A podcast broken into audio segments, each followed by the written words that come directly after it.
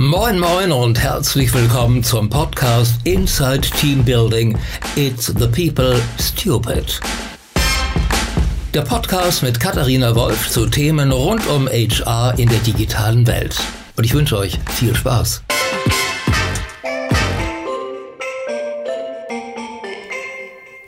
Hallo und herzlich willkommen zu einer weiteren Ausgabe von Inside Team Building. Heute in einer ganz tollen Location und zwar in der Code University, die gegründet wurde von äh, eigentlich äh, Thomas Bachem, den alle nur als Tom Bachem tatsächlich kennen. Ähm, lieber Tom, toll, dass ich bei dir sein darf und du dir die Zeit nimmst. Ja, danke, dass ich hier sein darf. Ich freue mich sehr drauf.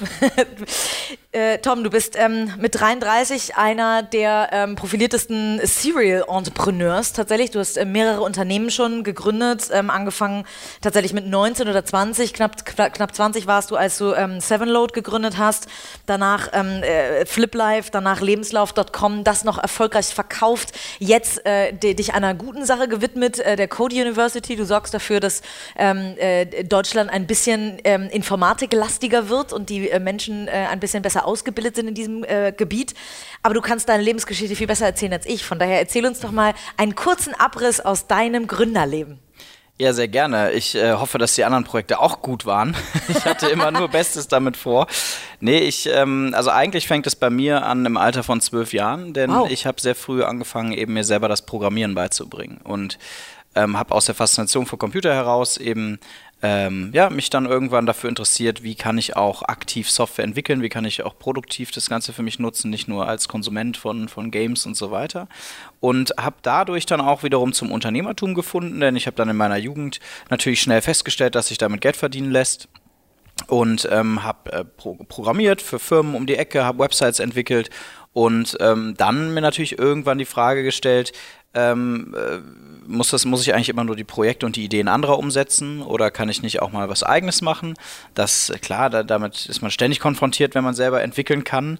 Und ähm, das ist dann irgendwann gemündet in die Gründung von Sevenload, einer großen äh, Videoplattform damals. Also man nannte uns auch so das deutsche YouTube und es war ein ganz wilder Ritt, muss ich auch sagen. Einerseits, weil ich 19 Jahre alt war, als das losging. Andererseits, weil das äh, Internet da gerade wieder aus, so, aus dem Tiefschlaf immer noch der Dotcom-Krise wieder aufgewacht ist, so 2000 2005 und so dieses Ganze, damals nannten wir das Web 2.0 ja, ja Opa erzählt Geschichten vom Krieg. Genau. ja. Das kann ich mir vorstellen. Schlimm, ich komme mir echt gerade krass oldschool vor. Und, ähm, und ja, das, das haben wir total mitgetrieben, da waren wir totale Pioniere mit in Deutschland und kurioserweise, also ich als 19-jähriger äh, Schüler, äh, dann Student, der das nebenbei so ein bisschen programmiert hat, war da plötzlich, wurde da gefeiert als irgendwie der Innovationstreiber sozusagen oder wir halt als, als Unternehmen Seven Load oft haben wir das gar nicht so nach außen gekehrt, dass da halt eben ich äh, hinter dem Technikteam in langer Zeit stand, weil das vielleicht dann auch unseriös gewirkt hätte. Aber so war es eben. Und das war eine riesen Erfolgsgeschichte, insofern, als dass wir so wirklich sehr viel auch Venture Capital dafür eingenommen haben, eine sehr große, beliebte Website damals hatten, 120 Mitarbeiter hatten, als ich noch Student war, so mit wow. 22, 23 und ähm, haben das dann ähm, leider so semi-erfolgreich, sag ich mal, verkaufen müssen an Hubert Boder Media, ein großes Verlagshaus. Das ist natürlich nicht der naheliegende Käufer für sowas, weil einfach die, die Konkurrenz durch YouTube insbesondere eben enorm war, das mittlerweile von Google übernommen wurde und so weiter. Also eigentlich ein Geschäftsmodell, was wir eigentlich selten in Deutschland erfolgreich sehen, sondern das ist eigentlich so ein typisch amerikanisches Modell. Du brauchst gigantische Summen, um das erfolgreich zu machen.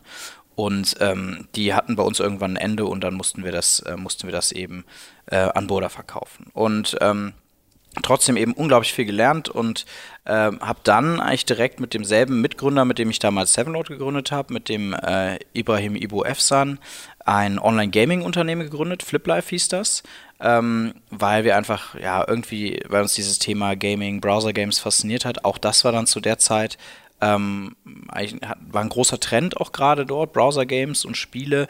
Ähm, und ähm, da haben wir auch einen großen Teil des Sevenload-Teams äh, mitgenommen ähm, und hatten da quasi so unser Traum-Startteam, also waren wie so eine Perfekt. Familie, wirklich eine ganz, ganz coole Sache und haben, haben dieses Spiel entwickelt, haben das dann ähm, schon knapp zwei, zweieinhalb Jahre später äh, wieder verkauft, insbesondere in Form von so einem Talent-Exit nennt man das, also insbesondere auch, weil unser Team so begehrt war, weil es halt eben so stark war in Entwicklung, in Design und so ein eingespieltes Team war. Das hat dann ein anderes äh, Spieleunternehmen aus Köln sehr interessiert.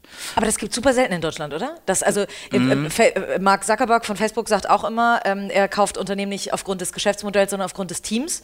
Ähm, das passiert aber in Deutschland eher selten, habe ich das Gefühl. Total. Also es ist wirklich interessant, wie ähm, ja fast schon mh, mm, ja, wie das einfach in Deutschland nicht genutzt wird, auch durch die großen Unternehmen eben nicht genutzt wird.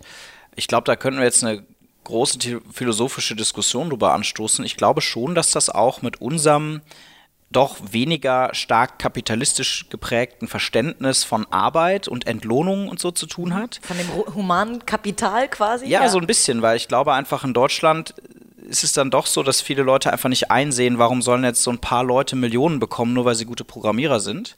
Da haben wir, glaube ich, einfach ein anderes Gerechtigkeitsverständnis so ähm, und, und ich glaube, deswegen passiert es in dem Maße nicht, während vielleicht die Amerikaner da eben sehr marktgetrieben denken. Die sagen einfach, ja, ist mir eigentlich egal, ob das fair ist oder nicht, aber wir brauchen einfach gerade diese fünf Entwickler, die sind einfach super gut und fürs Unternehmen lohnt sich's. Mhm. Ähm, und dann machen wir das. Also ist meine Vermutung, dass das auch so ein mhm. bisschen aus dem Bereich kommt, dass, dass, äh, ja, dass wir da irgendwie eine andere Sicht drauf mhm. haben als Deutsche. Ja. Aber ähm, zurück zu, Entschuldigung, ich habe dich unterbrochen, ähm, zu FlipLife, äh, Team aufgekauft und dann kam schon die nächste Herausforderung, die jetzt schon fast in den Bereich, über den wir heute sprechen, äh, ja, geht, und zwar HR. Stimmt, die sich auch mit HR befasst, wobei, wie gesagt, das Thema Talent Exit ist ja durchaus genau. auch ein interessantes HR-Thema. Und ähm, ähm, Lebenslauf.com war dann mein nächstes Projekt, was eigentlich tatsächlich als äh, Hobbyprojekt von mir gestartet ist, weil ich nach der Zeit bei Sevenload und bei FlipLife wo ich natürlich vor allem eher als Manager, denn als Programmierer äh, dann glänzen konnte später mit großen Teams, äh, mich danach zurückgesehnt hat, endlich mal wieder ein bisschen für mich programmieren zu können und designen zu können und so meine ganzen ja, fachlichen Skills wieder ein bisschen auspacken zu können. Und das war dann so ein Hobbyprojekt, weil das wirklich ganz äh, klischeehaft fast schon auf, auf der persönlichen Erfahrung beruhte, dass eine Freundin damals mich bat, ihr bei ihrem Lebenslauf zu helfen und ich äh, hatte irgendwie keinen Bock, mich mit so was äh, Lapidarem wie jetzt irgendwie Word und PDF und Lebenslauf und so zu beschäftigen. Dachte dann, ich recherchiere mal schnell ein gutes Online-Tool und schicke ihr das. Hab gemerkt, es gab irgendwie nur ganz schreckliche Angebote und habe dann irgendwie erstmal eben das als Hobby gemacht. Und dann ist das aber über ähm, so ein, anderthalb, zwei Jahre ist es ähm, immer weiter gewachsen. Ich habe da immer nebenbei ein bisschen dran rumprogrammiert und sehr, sehr erfolgreich geworden. Und ähm, dann äh, kamen irgendwann verschiedene Unternehmen, darunter auch Xing, auf mich zu und haben Interesse daran geäußert, das äh, mir abzukaufen. Und ich habe mich dann auch für Xing entschieden und das sind die verkauft äh, Mitte 2014 und dann noch anderthalb Jahre länger für die betreut, also großteils irgendwie wirklich auch von zu Hause aus ein bisschen weiter dran rumprogrammiert. War eine sehr komfortable Situation. Es war wirklich ein, eine Ein-Mann-Firma, Genau, ähm, keine Mitarbeiter, das ist vollkommen irre. Keine ich meine, Mitarbeiter. Ich, ich, weiß gar nicht, ob ich das überhaupt schon mal gehört habe, dass äh, eine Firma, die keine Mitarbeiter hat, aber so interessant war, dass, das, äh, dass, dass sie einen Exit hingekriegt hat.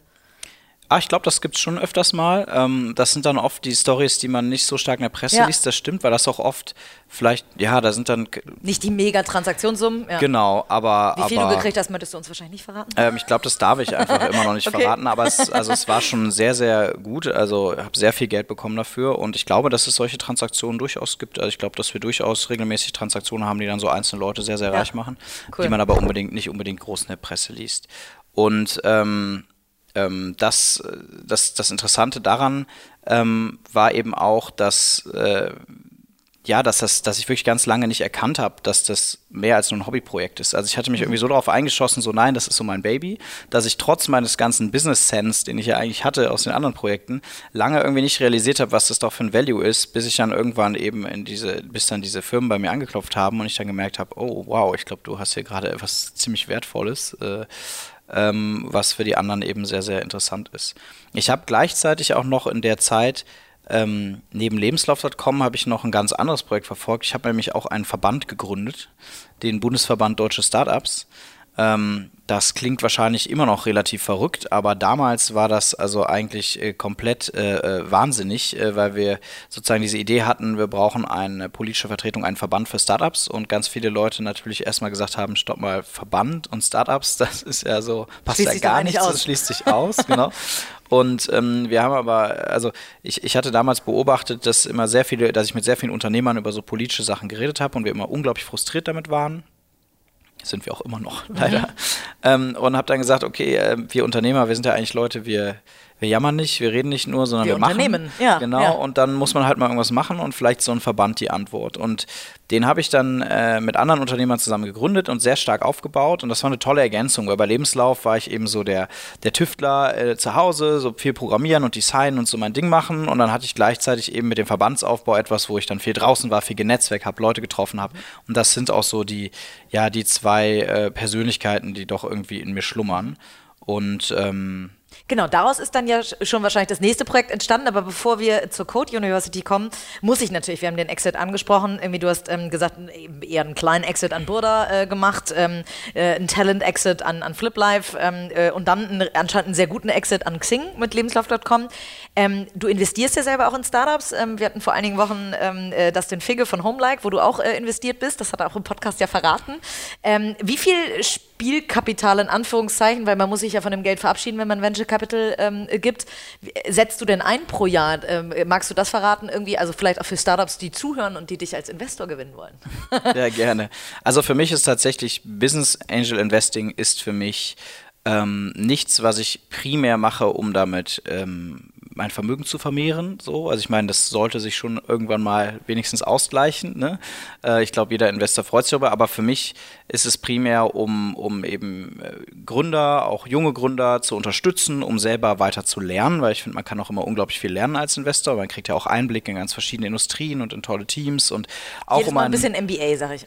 Genau, und, und auch um ein, ein Netzwerk weiter aufzubauen, sei das vielleicht mit den Gründern dieser Startups, sei das auch mit anderen Angels und anderen Gesellschaftern. Also ich habe schon wahnsinnig tolle und spannende Leute auch über gemeinsame Investments kennengelernt und so. Mhm. Und ähm, das, das ergibt für mich die spannende Gesamtmischung. Ähm, ich glaube, wenn ich jetzt einfach nur sozusagen mein Geld sinnvoll anlegen würde, dann gibt es irgendwie einfachere Sachen wie Immobilien und Aktien mhm. und so weiter, die deutlich weniger auch meiner Zeit fressen. Mhm. Aber das ist eben nicht das einzige Ziel, was ich damit habe. Und ähm, Ticketgröße? Und ähm, dann gibt es eigentlich zwei Aspekte. Das eine ist eben, wie viel Geld investierst du und das mhm. andere ist, wie viel Zeit investierst mhm. du. Ähm, ist ja auch Geld letztendlich. Genau. ähm, ich konzentriere mich wirklich sehr stark darauf, dass ich versuche, mein Geld stecke ich sehr stark in meine eigenen Projekte. Hier zum Beispiel eben in die Code University derzeit. Mhm. Das heißt, bei Angel Investments mache ich meistens so um die 25.000 Euro Investment als, als mhm. Geld aber eben versuche wirklich mich auch schon sehr viel reinzuhängen, soweit es geht, vor allem eben auch mein Netzwerk zu öffnen. Das Tolle an so einem Netzwerk ist, es braucht sehr lange aufzubauen, aber es kann sehr schnell abgerufen werden. Das heißt, ich kann mit einer E-Mail kann ich einem Gründer einfach ja, einen unglaublichen Mehrwert stiften, der für mich aber nur fünf Minuten Arbeit war. Mhm. So, ähm, das ist halt das, das Wertvolle, glaube ich, was, was insbesondere Angels auch bringen können. Aber natürlich auch meine Expertise, je nachdem, was das für ein Startup ist. Also ich investiere auch da eigentlich immer nur in Sachen, wo ich das Gefühl habe, da kann ich auch echt helfen. Mhm. Wo du dann Techno-How zum Beispiel oder die, die, die, all die Learnings, die du wahrscheinlich im Laufe deines Lebens schon im, im Unternehmertum gesammelt hast, mit einbringen kannst. Genau. Ähm, damit sprechen wir einen ganz spannenden Punkt an. Was sind denn so ähm, Learnings? Dustin ähm, äh, ist äh, noch viel jünger eigentlich ähm, äh, Unternehmer als du oder viel kürzer erst Unternehmer als du und hat uns im Podcast ganz viele tolle Insights mitgegeben, was er vielleicht heute anders machen würde nach vier Jahren Homelike. Gibt es so entscheidende Momente, ähm, die du anders machen würdest bei einem der Projekte? Mm, ja, klar. Also da gibt es einige. Also zum Beispiel ähm also ich weiß gar nicht, ich glaube, was, was vielleicht den Zuhörern fast mehr hilft oder interessanter für sie ist, wenn ich das mal versuche zu generalisieren, sozusagen, was, mhm. Was glaube ich, was habe ich öfters äh, falsch gemacht. Das eine ist, ich habe ja sehr jung gestartet und hatte natürlich trotzdem immer und, und, und deshalb auch immer so ein bisschen das Gefühl, naja, eigentlich bin ich ja hier der totale Junior und es gibt hier so viele Leute, die haben mehr Ahnung als ich, irgendwie, ja, sei es, seien es irgendwelche Berater gewesen oder Investoren mit ihren Meinungen oder manchmal auch Mitarbeiter.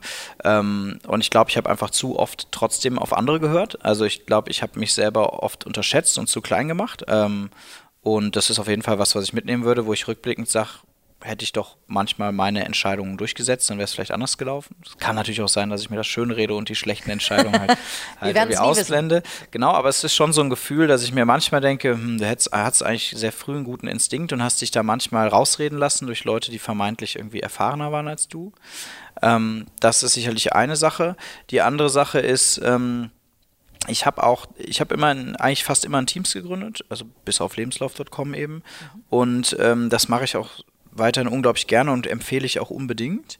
Gleichzeitig habe ich aber so ein bisschen den Fehler gemacht, zeitweise, dass dadurch, dass wir dann im Team waren, ich trotzdem, hm, also mich nicht so ganz verantwortlich immer gefühlt habe. Also weil jeder hatte dann so seinen Bereich bei den Gründern und manchmal habe ich mich, glaube ich, zu sehr darauf verlassen, dass so jeder seinen Bereich im Griff hat und zu lange darauf vertraut und ähm, hätte, also heute sage ich eigentlich ganz stark, obwohl wir eben Gründungstrio sind, ähm, habe ich, haben wir jeder die Gesamtverantwortung. Und wir müssen auch aufeinander aufpassen. Und ich meine das auch gar nicht böse gegenüber Mitgründern, sondern manchmal unterschätzen die selber auch ein Problem oder so. Das heißt, ich, ich versuche also wirklich immer zu sagen, am Schluss bist du verantwortlich, egal ob ihr irgendwie drei Leute im Team seid, das ist irgendwie dein, euer Unternehmen und du musst überall ein Auge mit drauf haben. Ne? Ähm, so, ja, aber jetzt ähm, zur Code University, denn ähm, das ist ja dein aktuelles Projekt und ein ganz spannendes, wie ich finde, was äh, dich aus deiner Heimatstadt Köln äh, herausgebracht hat äh, äh nach Berlin. Jetzt bist du wahrscheinlich überwiegend in Berlin oder lebst, glaube ich, sogar in Berlin. Ja. Genau. Ähm, und äh, erzähl mal, wie, also du hast selber gecodet, du, du ähm, äh, kannst coden, ähm, hast wahrscheinlich ein Need gesehen, aber deswegen gründet man ja noch nicht gleich eine Universität. Heute bist du weniger quasi in Anführungszeichen als Titel weniger Gründer und eher, was ist, bist du Dekan, Kanzler? Äh, cooler Kanzler. Titel auf jeden Fall. Kanzler. Kanzler. Wahnsinnig cooler Titel. Ähm, aber und trotzdem natürlich irgendwie Gründer. Wie, wie kamst du zu der Idee? Ähm, auch die ist tatsächlich ähm, fast 14 Jahre alt jetzt, denn die resultiert daraus, dass ich dann damals, ich habe nämlich parallel zu der Gründung von Sevenload auch noch studiert, ähm, dass ich damals eben eigentlich kein Studium gefunden habe, was äh, zu, ja, zu mir, zu meinem Skillprofil, meinen Interessen gepasst hat. Ich habe schon eben viel programmiert damals, das heißt eigentlich wäre natürlich ein technischer Studiengang für mich irgendwie spannend gewesen. Und ähm, die, äh, gerade die Informatikstudiengänge, die da eigentlich in Frage gekommen wären, die erschienen mir aber alle eben extrem theorielastig, mathelastig, sehr, ja, sehr praxisfern und auch nicht so kreativ, wie für mich Softwareentwicklung eigentlich immer war. Also für mich war das auch, auch immer deutlich interdisziplinärer beispielsweise. Ich habe ja auch immer viel auch designt und natürlich auch konzipiert und, und irgendwie habe ich das dort alles nicht gesehen und bin stattdessen an eine äh, Business School gegangen weil da hatte ich eben das Gefühl, die ist wenigstens irgendwie ähm, kleiner und persönlicher und, und eben versuchen, sich mehr Praxisnähe zu geben als so zum Beispiel große öffentliche Unis. Aber es war natürlich ein BWL-Studium und die sind jetzt auch sehr generalistisch und da konnte ich jetzt auch nicht so extrem viel für mich und für meine Gründerkarriere mitnehmen, offen gesagt, denn ich habe die Erfahrung gemacht als Gründer, kannst du die meisten BWL-Theorien nur sehr eingeschränkt anwenden. Die werden oft erst interessanter, wenn es alles größer wird, aber da ist ja dann oft schon das Schwerste getan, so ungefähr. Und ähm, und deswegen habe ich schon, schon während meines Studiums eigentlich an dieser kleinen Business School mir gedacht, ähm, dass, dass ich super interessant finde, wenn es eben sowas auch, äh, auch für Techies gäbe. Also ich habe hab immer so plakativ gesagt, warum gibt es eigentlich so viele Business Schools, aber keine Tech Schools? Und ähm, das ist wirklich 14 Jahre her. Also eigentlich Wahnsinn, weil vor 14 Jahren waren meine Augen schon genauso offensichtlich wie heute, dass natürlich alles digitaler wird und dass wir immer mehr Entwickler und so weiter brauchen. Wahnsinn, ähm, dass es ähm, kein anderer gemacht hat, ne? Ganz genau. Ja. Ich habe dann nämlich all die Jahre dazwischen, ich hatte ja dann, dann kam direkt Sevenload und dann ging es immer weiter und so. Und, und, es ist eben natürlich auch erstmal ein sehr großes, sehr schwer greifbares Projekt, so eine Hochschulgründung. Deswegen habe ich das erstmal natürlich nicht verfolgt. Aber ich habe auch die ganze Zeit gedacht, ach, da kümmert sich schon irgendwer drum. Ja. Da sind wir wieder bei diesem Unternehmerding eigentlich so, nee, wenn es irgendwie keine anderer macht, dann, dann muss ich es machen. Ähm, denn das ist eben alles all die Jahre nicht passiert und ähm, ich habe gleichzeitig aber die Zeit genutzt, um immer wieder auch auf Konferenzen und in Gesprächen mit anderen Unternehmern, Leuten davon zu erzählen, dass ich sozusagen diese Idee, diesen Traum habe, irgendwie irgendwann mal eine Hochschule äh, für Entwickler äh, zu gründen und habe da sehr, sehr viel Bestätigung immer erhalten und ähm, ja, habe dann auch ähm, lange Zeit eigentlich gesucht nach Mitgründern, denn ähm, so ein Hochschulaufbau ist sehr komplex, erfordert, also es ist durchaus sinnvoll, da auch Leute dabei zu haben, die schon ein bisschen Ahnung von äh, Hochschule und Didaktik und so mhm. weiter haben, habe ich mir gedacht. Und du hast ja gute und, äh, ähm, Erfahrungen gemacht im Co-Gründen? Ganz genau und auch das. Ich äh, bin auch, glaube ich, jemand, der, ähm, der einfach im Team besser wird. Also ich glaube, Warum? dass, na, wenn ich, also oft ist es so, dass ich erst im Gespräch mit anderen auch wenn dann oft ich selber vielleicht derjenige bin, der auf die Idee kommt, aber ich brauche einen Counterpart, ich brauche so eine Art Therapeuten. Man sagt immer, wenn man sich selber reden hört, kommt man manchmal auf die besten Ideen. Ja, also so ist es bei mir irgendwie recht oft äh, und ähm, ich rede halt mit mir selber irgendwie nicht so viel. Deswegen ich nicht laut wahrscheinlich. Genau, deswegen brauche ich irgendwie ein Gegenüber und äh, das ist also einer der vielen Gründe ähm, äh, und natürlich, dass es eben ein Projekt eines Ausmaßes ist, da wäre ich glaube ich schon längst äh, ausgebrannt, hätte ich das jetzt allein gemacht. Und ich habe sehr lange nach diesen beiden Mitgründern gesucht und die dann irgendwann auch über mein Netzwerk äh, gefunden, also weil eben so viele wussten, dass ich ja irgendwann demnächst gerne mal diese Hochschule gründen würde, wo hat mir dann irgendwann damals tatsächlich mein ehemaliger Mitgründer Ibo ähm, jemanden vorgestellt, den er wiederum kennengelernt hatte. Und so kam ich zu meinen heutigen Mitgründern, dem Manuel Dolderer und dem Jonathan Rüth, die ähm, auch totale passionierte äh, Bildungsleute sind und ähm, da schon Erfahrungen. Was machen die vom Hintergrund? Also warum hast du dich für die ähm, äh, entschieden, wenn ich da einmal dazwischen gehen darf? Also die beiden haben ähm, äh, an der Universität Witten-Herdecke studiert. Das ist so die älteste private äh, Uni und Hochschule in Deutschland mhm. und haben dort äh, und die ist eben auch sehr andersartig, äh, denkt viel nach über, über andere Formen der Lehre und da haben sie schon grundsätzlich sehr viel Passion für das Thema Bildung mitgenommen und haben dann ähm, für, den, für die Ernst Klett AG, also die, die, man auch von den Schulbüchern kennt, den Klett Verlag und so weiter, ähm, äh, einige Bildungsprojekte umgesetzt als Mitarbeiter und hatten da eben sehr viel Erfahrung. Darunter war auch konkret ein, die Gründung einer Hochschule in einem ganz anderen Bereich, so Gesundheitsberufe, also fachlich was ganz anderes, aber trotzdem natürlich viele ähnliche Herausforderungen, genau. Und ähm, ja, und waren damit natürlich in einer super Position, dass sie irgendwie wussten, wie wie funktioniert das eigentlich, wenn man eine Hochschule neu gründet und staatlich anerkennen will? Wie läuft äh, die Akkreditierung von Studienprogrammen? Aber natürlich auch, was sind so ein bisschen irgendwie die, die Basisprozesse, die so eine Hochschule braucht? Und ich hatte eben einerseits natürlich das Fach-Know-how, also selber als Coder, Designer und so weiter wusste ich irgendwie, was, was muss da wohl rein, wie muss das sein?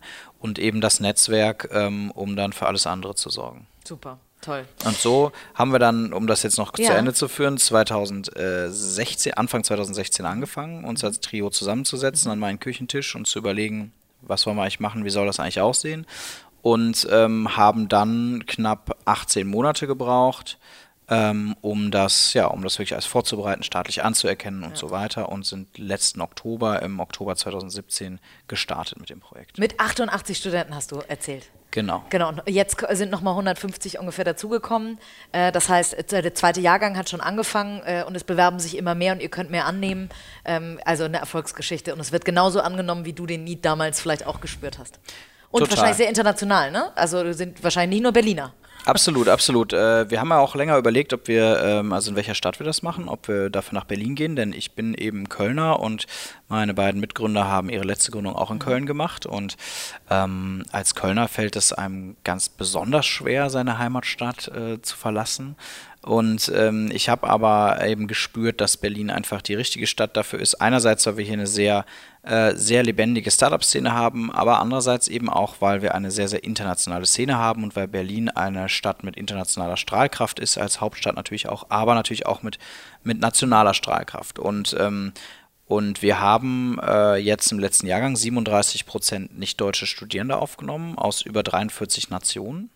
Also Toll. wirklich sehr international, sehr verteilt, sehr vielseitig und das, das macht uns total aus als Hochschule. Also wir sind total äh, äh, Multikulti hier. Wir glauben, dass wir alle dadurch total wachsen durch verschiedene Perspektiven, verschiedene Erfahrungen und, ähm, und natürlich haben wir auch als Hochschule dadurch einen unglaublichen Talent- und Bewerberpool, ähm, denn äh, ja, und, also ist eigentlich unendlich groß, denn jeder auf der ganzen Welt kann halt zu uns kommen. Ja.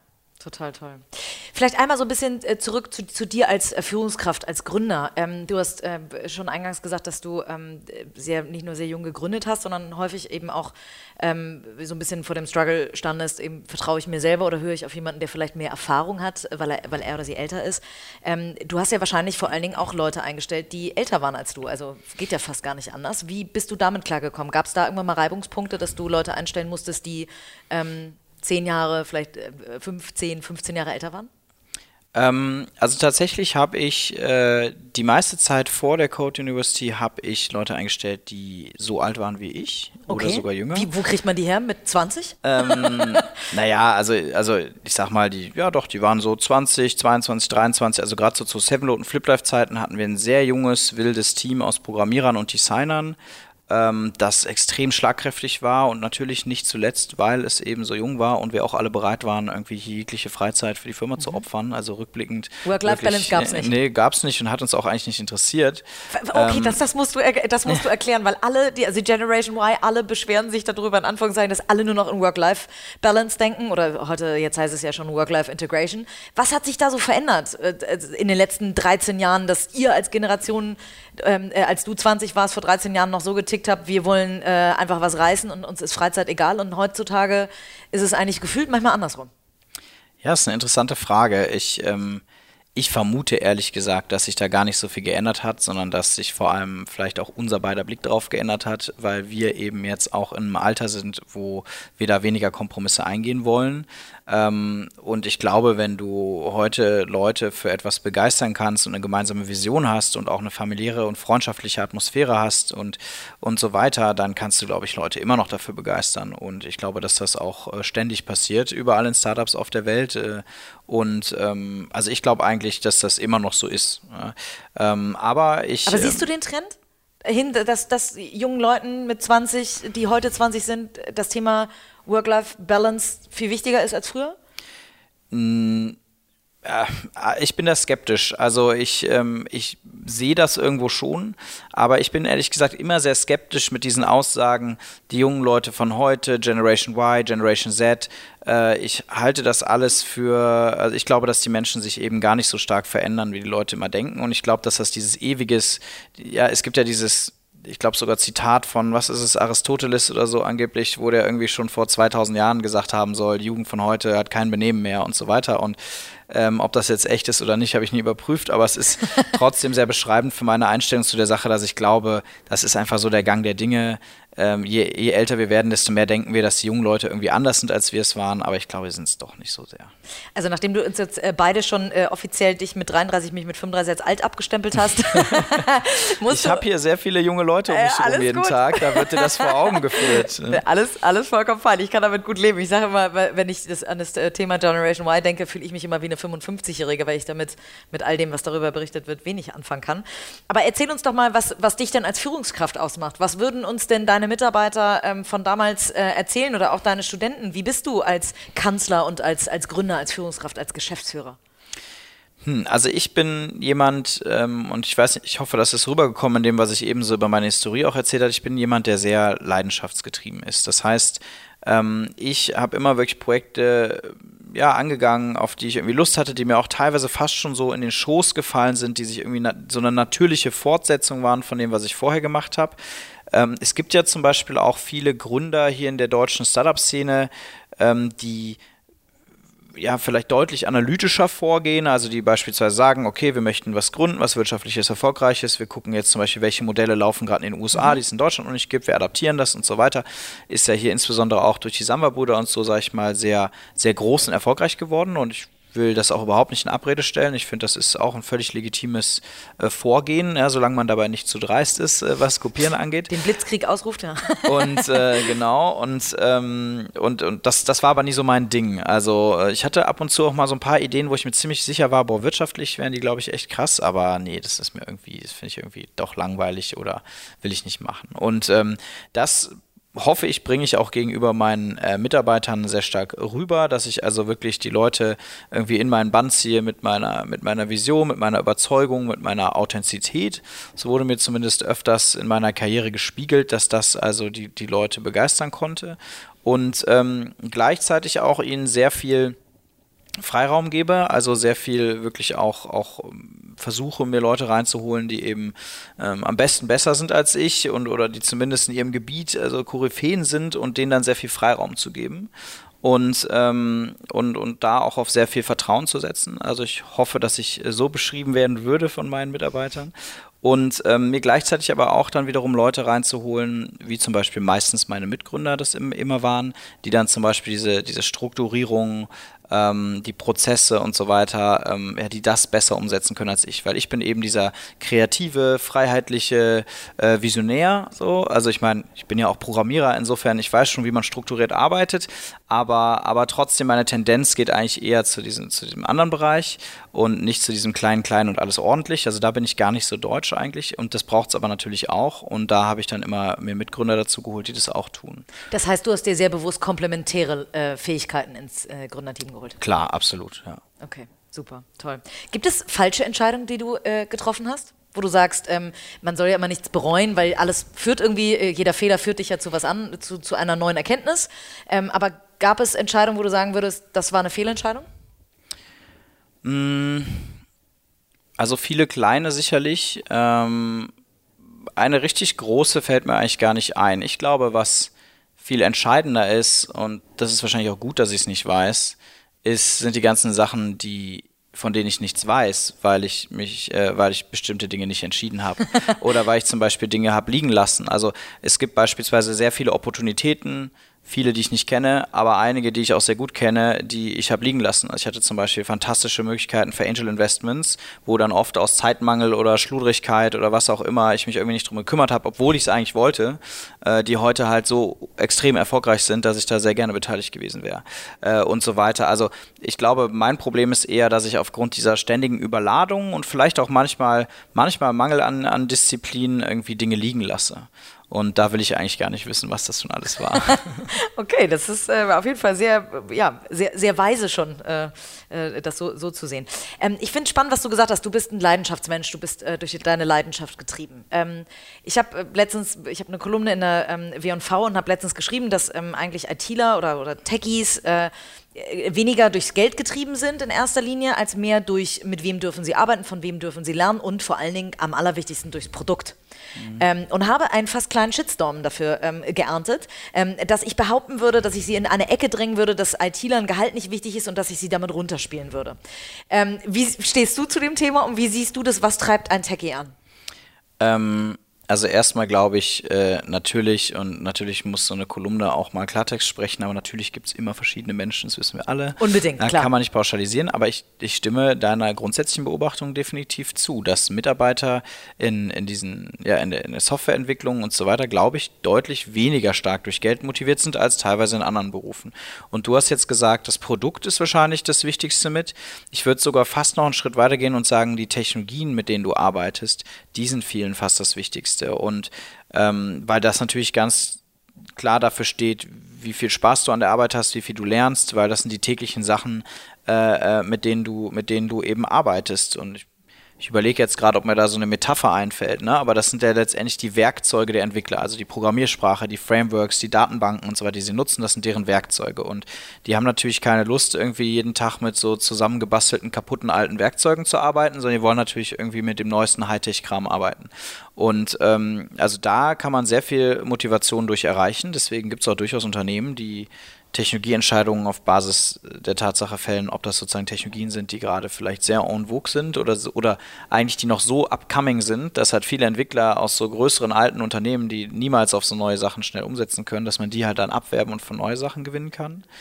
Ähm, aber klar, gleichzeitig sicherlich auch, auch General irgendwie Purpose und Vision hinter dem Produkt ist sicherlich auch wichtig für die Leute. Also ähm, ich würde mir sogar manchmal wünschen, dass äh, wir, ähm, dass wir in Deutschland, und da sind wir auch vielleicht wieder bei dem Thema von den Talent Exits, ähm, dass hier Entwickler eigentlich besser vergütet werden und dass das eine höhere Relevanz auch hat. Denn ähm, für uns als Hochschule ist das ja auch sehr relevant, weil wir ja auch unseren, sozusagen unseren Studierenden ja auch irgendwie ähm, ähm, ja, auch wollen, dass die gut verdienen später. Und in Deutschland ist es trotzdem, obwohl ja auch hier überall Entwicklermangel herrscht, ähm, trotzdem sind die Gehälter noch längst nicht so überproportional stark gestiegen wie zum Beispiel in den USA. Oder Tel Aviv oder so, also überhaupt im Ausland. Ja, also es scheint ja. hier irgendwie einfach viel behäbiger zu sein und vielleicht sogar so irgendwo so eine unsichtbare Barriere zu geben, warum Gehälter hier halt eben nicht, eigentlich nicht äh, diametral mit dem Bedarf steigen. Also so ganz kapitalistisch, wie das eigentlich sein müsste, scheint es hier dann manchmal nicht zu sein. Ist das ein Problem, warum Deutschland ähm, ja, man sagt ja immer so ein bisschen noch in der Kreisliga spielt und nicht in der Champions League im Tech-Bereich? Das könnte durchaus sein. Also ich habe das tatsächlich so noch nie so aktiv betrachtet. Ähm, auch das ist jetzt etwas, was durch unser Gespräch mir nochmal viel bewusster geworden ist. Sehr gut, ich komme also fast schon äh, genau, als Sparringspartner in Frage. Genau, als Coach. ähm, nee, also es, also es, ist wirklich eine ganz interessante Beobachtung, dass, ähm, dass wir das anders honorieren. Und dadurch ziehen wir natürlich sicherlich manche Top-Talente eben nicht nach Deutschland. Mhm. Wie würdest du denn, du sagst, das Tech-Stack ist, ähm, oder die, die, Technologien, die man benutzt, sind die, die äh, entscheiden am Ende. Ähm, aus Recruiter-Sicht müsste ich mir jetzt eigentlich überlegen, ähm, wie müsste ich denn einen Tech-Stack aufbauen als Gründer, damit ich möglichst wenig Probleme habe, Software-Developer, ähm, Data Analyst und so weiter zu finden. Wie würdest du denn, wenn du jetzt nochmal die Chance hättest, eine, eine Company ähm, äh, zu bauen im IT-Bereich oder gerade, also die Chance wirst du mit Sicherheit noch ein paar Mal haben, hoffe ich, ähm, aber wie würdest du denn einen Tech-Stack aufsetzen? Was ist denn der äh, heiße Scheiß gerade? ähm, da sind wahrscheinlich meine Studenten schon wieder äh, deutlich näher dran als, als ich sozusagen. Ähm, ich glaube, du brauchst, also, du brauchst schon einen, einen Tech-Experten, der dir da bei dieser Einschätzung hilft, weil ich glaube, das ist dann auch viel so, ja, also was man so aufschnappt in der Community und was man so mitkriegt, das sind so Dinge, die, die kannst du nicht so leicht recherchieren, sondern da brauchst du eigentlich jemanden, der wirklich also dauerhaft einfach mit anderen Techies zu tun hat und das schon sehr früh eben, gerade wenn es eben noch ja, Sachen sein sollen, die am Anfang stehen, das irgendwie fühlt und mitbekommt. Ähm, ich glaube, derzeit sind es weiterhin einerseits sehr stark äh, JavaScript-basierte äh, Sachen jeglicher Art, also äh, irgendwie, ich weiß noch, Homelike zum Beispiel, über das wir gerade schon sprachen, wo ich auch Angel war, die haben mit Meteor.js angefangen und so und das war damals, weil, also weil sie der erste Entwickler, den sie mehr oder minder irgendwie gefunden haben, weil der da total äh, heiß drauf war und da haben wir lange Diskussionen darüber geführt, so, oh, ist das nicht ein bisschen riskant, weil das jetzt schon echt ein bisschen speziell. Ähm, aber sie hatten eigentlich keine Wahl, weil einfach dieser Entwickler war jetzt da und die wollten ja schnell loslegen. Jeder Tag zählt bei so, einem, bei so einem Startup in so einer frühen Phase. Und da haben wir gesagt, na gut, wir lassen ihn mal machen. Und es hat sich aber als sehr gut herausgestellt, weil dadurch haben, also genau da ist das eingetreten. Die haben dadurch dann sehr gute Entwickler bekommen, weil die gesagt haben, boah geil, damit habe ich bisher nur in meiner Freizeit rumgebastelt und jetzt kann ich das auch ähm, bei euch machen. Und ähm, ich weiß gar nicht, wie sie es jetzt mittlerweile aufgebaut haben, ehrlich gesagt, aber zumindest hat es bei dieser kritischen Startphase, bevor, als sie auch noch kein Geld hatten, ähm, hat, das, hat das ja. sehr geholfen. So. Und äh, um deine Frage zu beantworten, ich glaube, der heiße Scheiß ist irgendwie alles rund um JavaScript. Python ist extrem im, im Aufstieg, äh, ganz definitiv ziemlich out. Ähm, in, innerhalb von Startups sind so Sachen wie Java, äh, oder C oder auch PHP, was doch schon auch deutlich auf dem absteigenden Ast ist. Selbst Ruby sieht man immer seltener. Das ist auch ein Trend, den ich verpasst habe. Äh, wir sind ja nun auch immer so ein bisschen äh, dran, ähm, äh, dass wir sehen, welche Sprachen gerade äh, beliebt sind oder nicht. Und ich dachte, Ruby wäre noch auf jeden Fall ganz vorne mit dabei, äh, mussten uns dann. Also bei den ganz neuen Gründungen glaube ich nicht, aber genau. es gibt genau. natürlich ganz viele, die die noch brauchen, die gewachsenen Unternehmen. Ja, aber also wenn man heutzutage jemanden anspricht mit Ruby, ist schon mal so, also vielen Dank, Katharina, aber mit Ruby kannst du mich jetzt nicht mehr ähm, vom Ofen, hinter, hinterm Ofen hervorlocken. Aber gut, ähm, äh, ja. Ähm, du hast, ähm, bist quasi ja so ein kleiner äh, Überflieger. Gibt es denn irgendwas, was du nicht kannst? Eine ganze Menge. Also, nee, Erzähl wirklich. uns davon. Ich glaube, ich habe das ja auch schon so ein bisschen anklingen lassen eben. Also, ich bin ganz generell ähm, so in, in, meiner, mit meiner bisherigen Lebenserfahrung zu der Einsicht gelangt, dass ganz häufig die größten Stärken von Menschen auch gleichzeitig ihre Kehrseiten haben und die größten Schwächen sind. Und das ist bei mir ganz eindeutig so. Also ich bin sehr leidenschaftsgetrieben einerseits, Stärke, Schwäche, wenn ich auf etwas keinen Bock habe, dann lasse ich es ewig liegen, prokrastiniere und so weiter, habe oft nicht, nicht die nötige Disziplin, um schnell genug anzugehen. So, und das ähm, zum Beispiel bei lebenslauf.com war dann meine Leidenschaft das Produkt und das Programmieren und am Produkt zu arbeiten. Und äh, das Ding wäre wahrscheinlich noch früher, noch erfolgreicher geworden, hätte ich mich einfach mal um Online-Marketing gekümmert. ähm, und äh, tatsächlich musste dann äh, äh, damals ein befreundeter Gründer von mir, ähm, und zwar der Philipp Mühlbauer von Picanova aus Köln, äh, der ein Online-Marketing-Spezialist ist, der hat das so ein bisschen mitbekommen, meinte dann irgendwann mal so, ja, machst du denn hier schon AdWords und so? Und ich so, ja, ja, mache ich demnächst mal irgendwie, ich will jetzt hier erstmal das Produkt. Und dann sagt er so, ja, das gibt's auch nicht, das machen wir jetzt. Hat sich irgendwie mit mir einen Nachmittag hingesetzt, hat gesagt, ich setze das jetzt hier mal alles auf, das kann ja nicht sein, dass du das nicht machst. Und ich weiß einfach, ich habe am nächsten Tag halt schon hunderte Euros Umsatz pro Tag damit gemacht, so. Ähm, ähm und, und, und also das. Aber das heißt, das hast du da auch Allrounder-mäßig alles gemacht. Du hast es selber programmiert, du hast selber Online-Marketing gemacht. Als One-Man-Show geht es wahrscheinlich gar nicht anders, aber. Genau, also ich, klar, ja. ich, ich hätte auch Leute hier und da mal anheuern können, aber irgendwie war das dann auch gar nicht so nötig. Und wie gesagt, ab und zu habe ich mal Hilfe bekommen. Genau, ja. und es hat auch unglaublich viel Spaß gemacht und, und auch natürlich habe ich da auch viel gelernt. Aber das zum Beispiel, ja, also sehr leidenschaftsgetrieben einerseits, dafür manchmal mangelnde Disziplin bei Sachen, die ich nicht so gerne mag.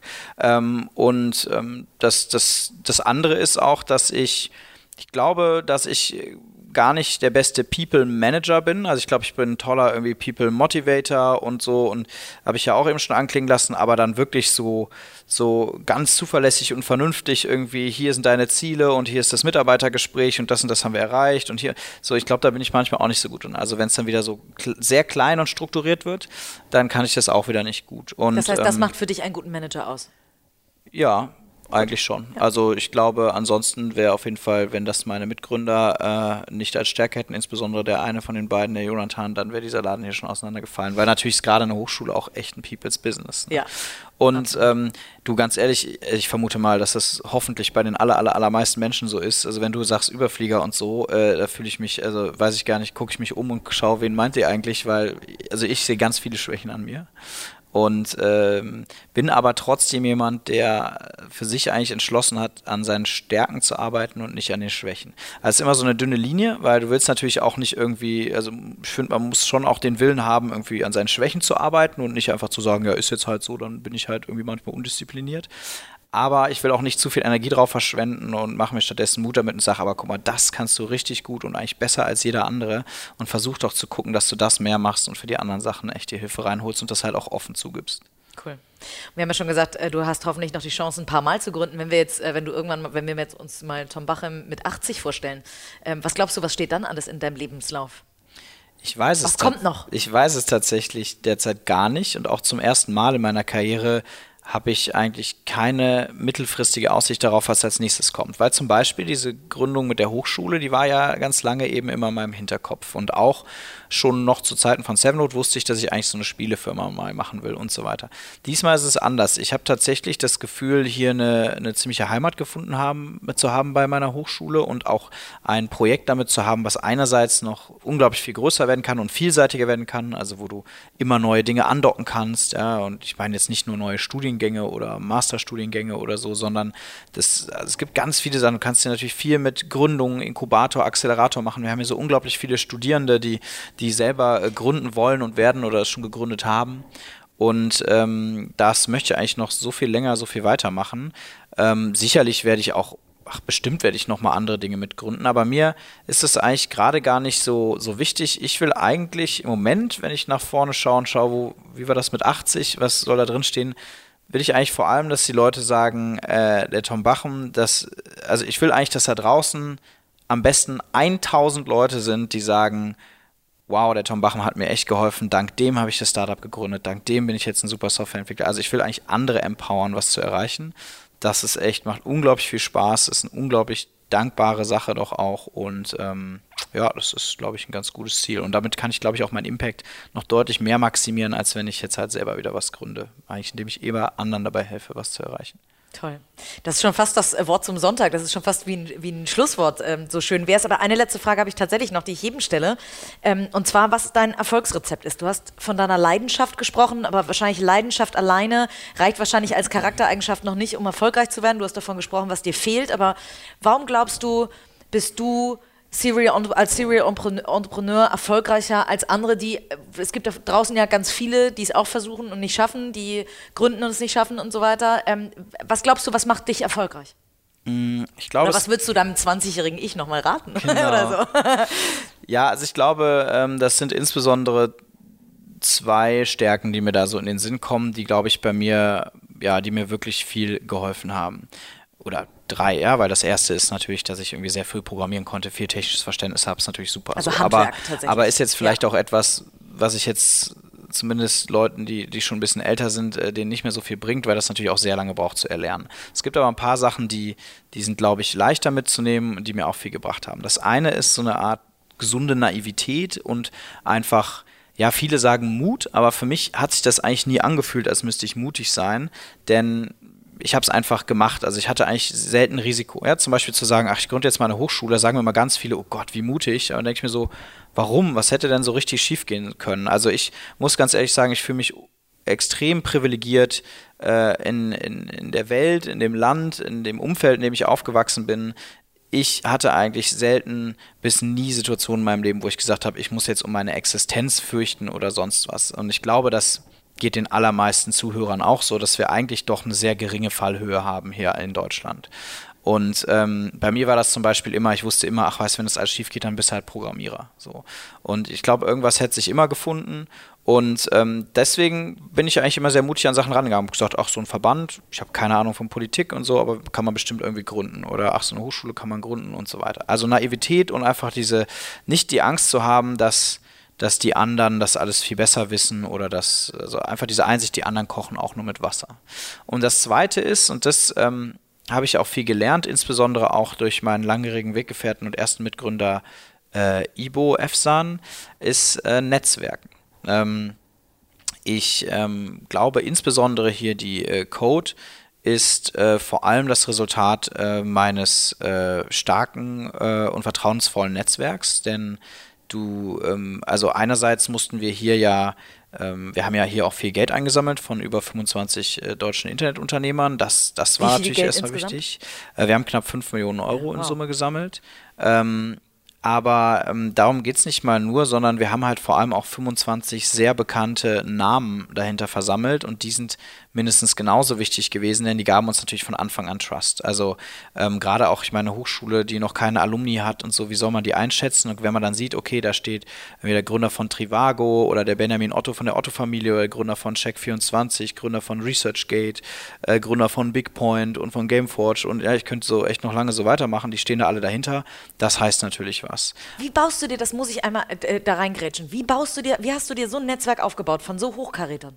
Mm, vor allem, indem ich, glaube ich, auch sehr früh angefangen habe. Also das heißt, ähm, viele viele dieser Leute waren vielleicht auch noch nicht so immens erfolgreich, zumindest wie sie es heute sind, als ich sie kennengelernt habe und als ich mich auch schon für sie interessiert habe. Das ist, glaube ich, eine ganz wichtige Message. Also, also authentische ähm, Kontakte. Genau, authentische ja. Kontakte. Und das gebe ich gerade jetzt immer jungen Leuten, zum Beispiel hier meinen Studierenden mit, dass ich sage, ähm, schiel nicht immer nur auf, ich sage jetzt mal ganz plakativ, auf irgendwie die Frank Thelens und so, die, an die will halt jeder ran, ähm, sondern guck doch mal auf die, die wir so eher so slightly Uh, slightly above your experience stehen. Also die so ein bisschen weiter sind als du, aber halt nicht unerreichbar. Und Netzwerk lieber mit denen und bau mit denen was auf. Und du kannst eigentlich davon ausgehen, dass Leute, die ehrgeizig sind und smart sind, äh, äh, dass die auf jeden Fall noch sehr viel erfolgreicher in ihrem Leben werden. Und selbst, also, also und das ist toll, auch gemeinsam zu wachsen. Und, ähm, und das ist übrigens etwas, was auch besonders einfach ist, wenn du jung bist, weil wenn wir alle um die 40 sind, dann hat sich oft schon recht stark rauskristallisiert, wer ist wie erfolgreich in seiner Karriere und wer nicht. Aber mit, sag ich mal, 20 sind wir alle noch relativ gleich. Ne? Und das ist also eine ganz tolle Erfahrung auch für mich gewesen. Auch, auch wirklich ultra schönes Gefühl eigentlich zu sehen, auch wenn deine ganzen Freunde, ich habe auch, auch viele, also die, die dann auch privat mir mehr bedeuten, zu sehen, wie viel Erfolg die auch haben. Und ich glaube, das ist ein Hauptrezept dafür. Ähm, und halt auch wirklich die Menschen dahinter zu sehen und nicht nur irgendwie das Business. Also ich bin auch jemand, der sehr langfristig netzwerkt. Das heißt, ich, äh, ich mache eigentlich nie Termine, wo ich irgendwie, äh, oder wann immer es sich verhindern kann, mache ich keinen Termin, wo ich mich mit jemandem treffe und dann sofort sage, pass auf, äh, folgendes hier, wollen wir nicht hier Business machen oder ich bräuchte mal hier deine Hilfe. Und am bestenfalls habe ich mich halt mit der Person schon so oft und regelmäßig getroffen, als ich nichts von ihr wollte oder vielleicht ihr etwas anbieten wollte, dass das dann viel natürlicher von der Hand geht. Also wirklich langfristig investieren in so ein Netzwerk und äh, nicht so kurzfristig, wie ich das manchmal bei Leuten sehe, dass sie immer nur eigentlich Leute anrufen, wenn sie halt gerade in dem Moment was brauchen. Also irgendwas muss im Kölner Wasser sein, dass ähm, nicht nur viele erfolgreiche ähm, äh, Startup-Gründer tatsächlich aus Köln kommen, sondern tatsächlich auch sehr reflektierte und bodenständige Menschen daherkommen, ähm, die, äh, wo du vielleicht gar nicht in die ähm, klassische Startup-Szene äh, äh, hier nach Berlin, so wie ich sie manchmal erlebe, äh, passt. Ähm, ich das Interview war ganz toll. Ich habe wieder viele Insights mitgenommen. Ich glaube, der eine oder andere HRler ist dir sehr dankbar darüber, nochmal ein bisschen einen Einblick gekriegt zu haben, ähm, wie ITler oder wie Techies ticken und wie sie sie vielleicht äh, demnächst besser ansprechen können, um sie zu ködern. Ja, ich kann natürlich an der Stelle auch noch eine kurze Werbeeinblendung Unbedingt. sozusagen machen. Denn äh, bei der Code arbeiten wir ja ähm, mit Unternehmen sehr, sehr eng zusammen, um unseren Studierenden eben spannende Projekte bieten zu können, anhand derer sie lernen. Also wir haben so ein projektbasiertes Studium und und das fußt sehr stark auf der Zusammenarbeit mit Unternehmen.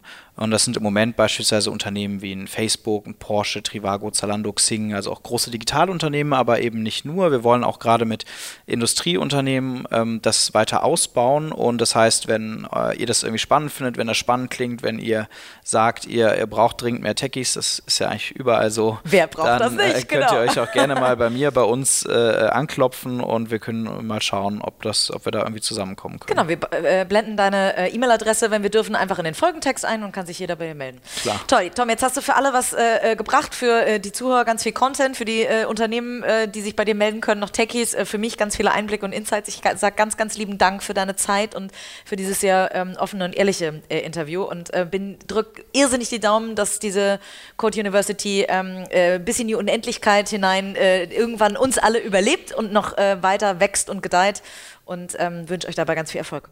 Super, vielen lieben Dank dir auch für die tollen Fragen.